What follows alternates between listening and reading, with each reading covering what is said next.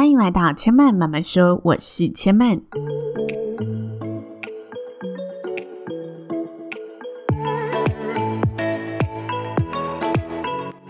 目前频道在 Apple Podcast、Spotify、KKBox 以及 Google Podcast 都听得到。喜欢的朋友，欢迎帮千嫚订阅并留言评论，让更多人可以认识千嫚慢慢说喽。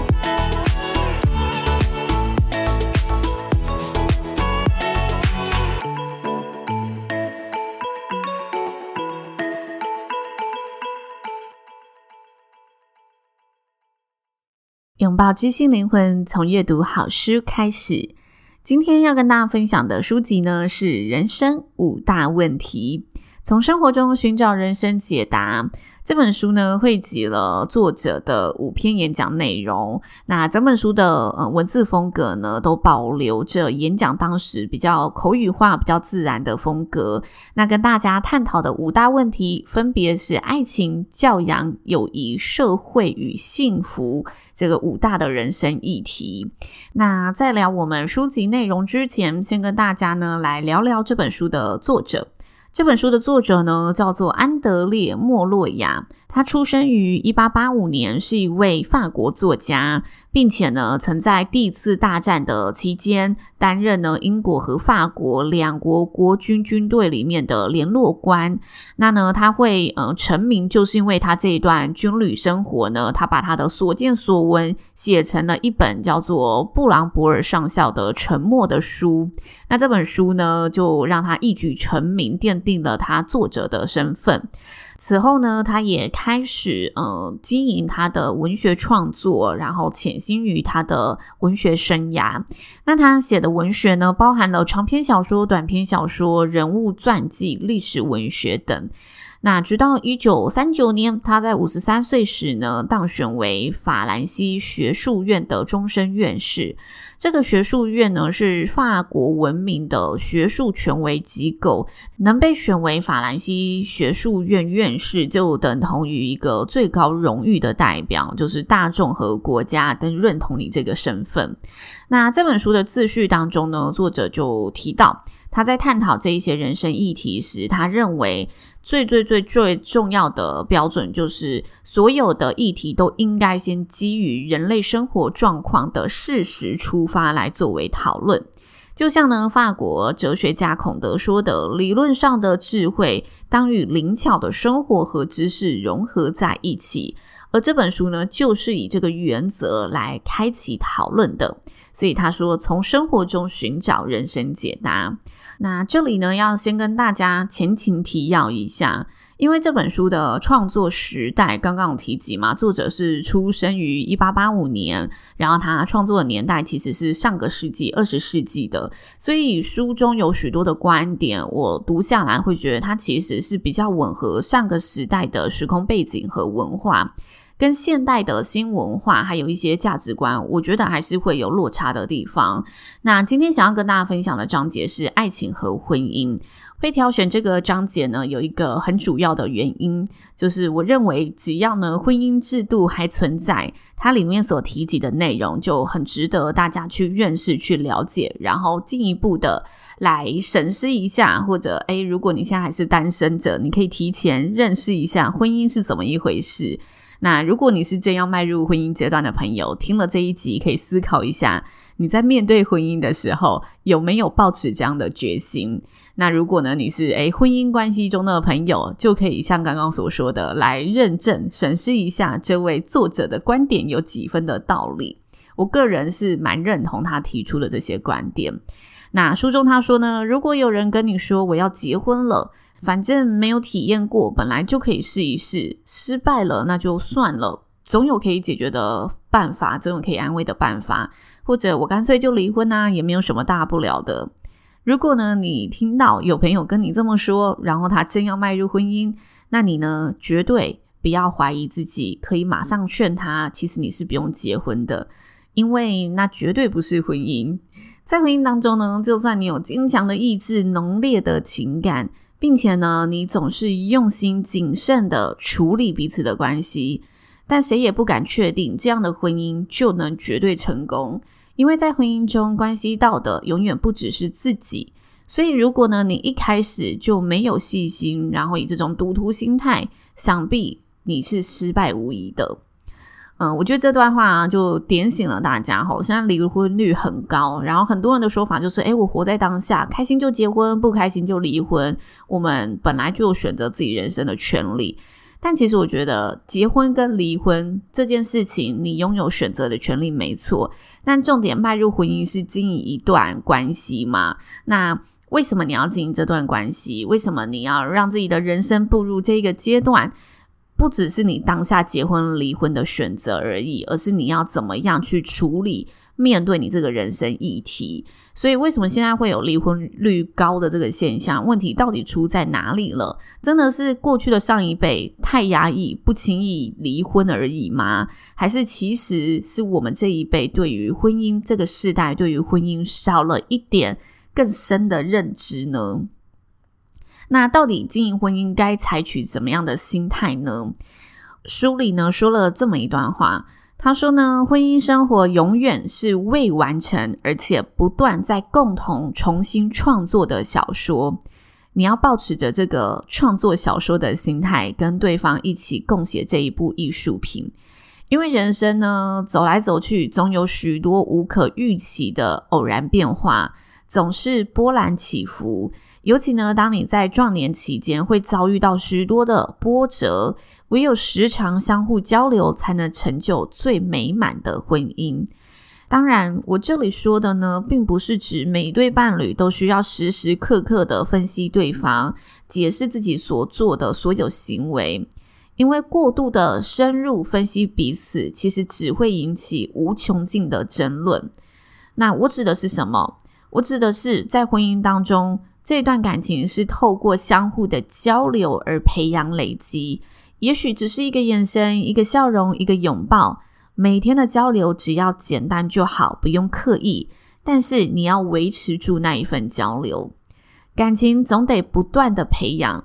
就像人间呢，所有东西被遗忘之后就会消失，房屋没人住就会倒塌，衣物放久了就会泛黄，友情不联系就会变淡。快乐没有回味了，就会消失；爱情不经营了，也会崩塌。因此，房子应当随时整修。人与人有误会的时候，也应该及时沟通，否则仇恨会慢慢的积累起来，藏在内心的深处，变成了毒害婚姻生活的温床。只要有一个细微的口角，这个伤口呢，便会腐蚀溃烂。这就是为什么结婚后夫妻会突然发现，诶，自己在对方心中的形象怎么会突然变得这么可怕了？其实这并非突然间变得这么可怕，而是长期以来细微的累积，我们没有察觉，然后变得如此的可怕。那话说回来，夫妻相处应该要保持如何的相处之道呢？我认为夫妻相处啊，应当真诚有礼貌。在幸福的婚姻当中，每个人都应该尊重对方的兴趣与喜好。两个人不可能凡事都有同样的看法、判断和欲望，所以绝对不要在婚姻当中抱持着这份妄想。接着呢，作者他就提出自己对于幸福婚姻关系的一些看法。聊到这里呢，想先跟大家按下暂停键，穿插一下。我其实，在上一集节目有跟大家提到，我在未来会分享这本书嘛。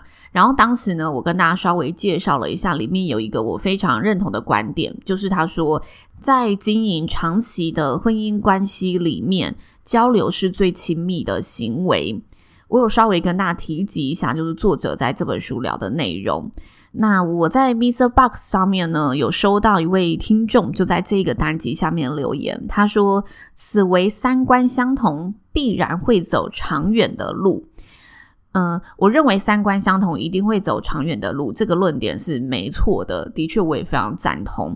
但我收到这个留言呢、就发现，诶，我其实不能从这么后头来说这本书，因为这个论点是他铺陈很久之后才慢慢去引出来的，所以它其实是有个脉络在走的。因此，我今天选择分享比较根本的呃章节，就是希望呢来让大家更加的了解他想要讲的内容，然后同时回复一下这位听众，就是我觉得这个作者他在讲的一段长期的关系经营里面，交流是最亲密的行为。他想要跟大家沟通的不是我们要找一个三观相同的人，因为他前面有提到嘛，我们每个人都应该尊重对方的兴趣喜好。那两个人不可能凡事都有相同的看法。如果你觉得大家的看法都一致，观点都可以一致，那是绝对不可能的。你不要在婚姻当中抱持着这份妄想。所以我想特别跟这个听众朋友一起来说一下，就是诶，其实这本书的作者他不是这个意思。我发现上一集可能因为我只分享了片段，所以造成了这听众的误解。那我自己个人认为啦，如果你我们能找到主价值观相同的人，在沟通上面一定会更顺畅，而且主价值观相同的人的确也能让我们的灵魂思想是更契合的。那如果能找到三观相同的人哦，想必是极其幸运，因为我个人觉得是蛮困难的。但是呢，透过交流可以让我们越来越理解彼此。这个理解里面就包含了我们因为理解而包容，虽然我们不尽相同，但这个包容能让我们共生共存。那接着呢，回到书中，作者提出了他自己对幸福婚姻的看法嘛。他说呢，在真正幸福的婚姻当中，友情和爱情一定会融合一起。我们呢，会像朋友一样那样的坦白。夫妻呢，当有朋友的这个角色、这个角度之后，就能以更加宽恕和温柔的方式对待彼此。两个人得承认彼此在精神和思想的层面是不同的，而且欣然接受。这一段就是我前面述说，我自己也很认同的地方，就是宽恕与温柔。很长啊，我们发现就是在婚姻生活里面，彼此对对方是不坦白的状态。有一个很大的原因就是我们怕被对方责备，我们怕对方不认同我们。我们知道这个东西是挑战到了对方。但有时候我们为什么会觉得这是挑战到了对方？因为对方他其实没有给我足够的空间，让我去呃展现全部的我，所以导致我会有所隐藏、有所压抑。这一定是双向的嘛？所以我们不敢对另外一半全然的坦然。但其实如果我们在婚姻里面融入了友情的元素，就像我们对待朋友一样，朋友其实有些行为、有些观点都是跟我们不一样的。但是作为朋友，我们却能，呃，不尽全然的认同他，但却可以，呃，全然的包容他、宽恕他。这就是他说的，有一个爱情融合在一起，才是婚姻的全貌。那爱情这里的爱情又是指什么呢？这里的爱情呢，是指有欲望成分的爱情。他说，欲望呢是爱情的根源。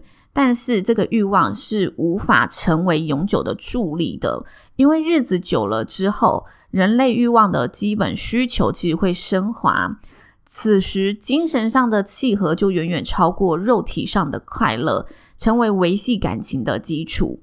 此时呢，合二为一的夫妻就能深刻的感受到。青春的相识呢，不再是不幸。我们不再担心彼此会变老，彼此呢会没有体力去满足对方的欲望，反而白首偕老的甜蜜心情会让人忘记年华老去的痛苦，会让人感受到这段婚姻的美好。那作者呢，在书中引用了一句法国作家拉罗什福科的名言，他说：“世上没有完美的婚姻，但有圆满的夫妻关系。”当然，读者们呢，大可以想象世界上有完美的伴侣，但就算有，大家相处起来也是一门学问，也是不容易的。因为每个人都会受到自己的志趣、缺点还有疾病所影响，大家的性格、脾气都会随着岁月而改变，彼此都有可能因为这个改变变得越来越不像当初的自己认识时的那一个他。因此，共同生活怎么可能没有难题呢？没有冲突的婚姻，就跟没有反对声浪的政局同样不可想象。我觉得这一句的形容啊非常有意思，让我很深刻，深得我心。就是没有冲突的婚姻呢，其实就是独裁政府的概念。就是如果我们在一个家感受到这个家永远没有争吵，那想必有一方他是委屈的，有一方他是不敢出声的，有一方他绝对是压抑的。所以这衍生出来的其实是一个很表面的和平，表象的和平，私底下它其实是潜藏很多危机，而且是很恐怖的一个关系状态。那作者最后说呢，用温柔、幽默以及温柔的态度对待彼此，夫妻呢在吵架后也比较容易复合。总归而言，婚姻绝非浪漫的人所想象的那样，它是一种呢奠基于人性的机制。婚姻要成功，不单只是外表上的互相吸引，彼此也要有意志力以及耐心，愿意接纳并且包容对方，由此美好而坚定的情感才会形成，并且融入了爱情、友情、性、吸引力以及尊重，这才是真正的婚姻。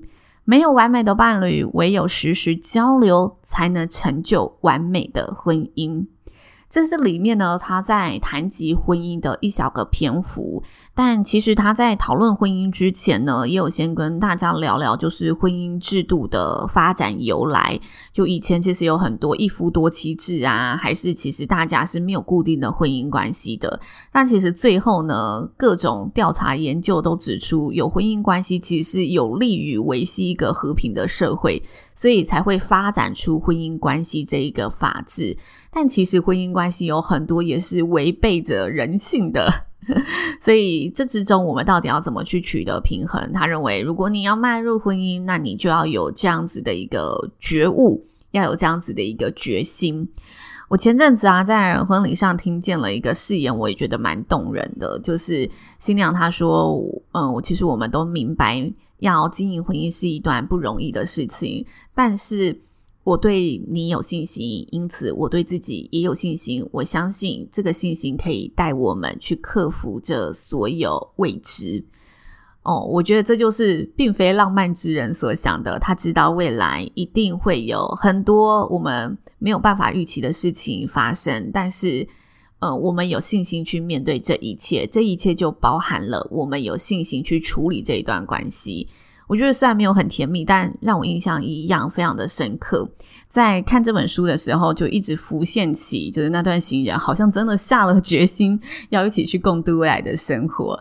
那以上呢，就是千嫚今天的分享喽，希望大家会喜欢这个内容。在下一章节呢，千嫚一样会跟大家分享这本书，不过我要分享的呢是《论幸福》，他呢跟大家分享了他自己认为五个幸福的要诀。那就下一次再来跟大家聊聊喽。千般慢慢说，今天就说到这里了，下次再来听我说喽，拜拜。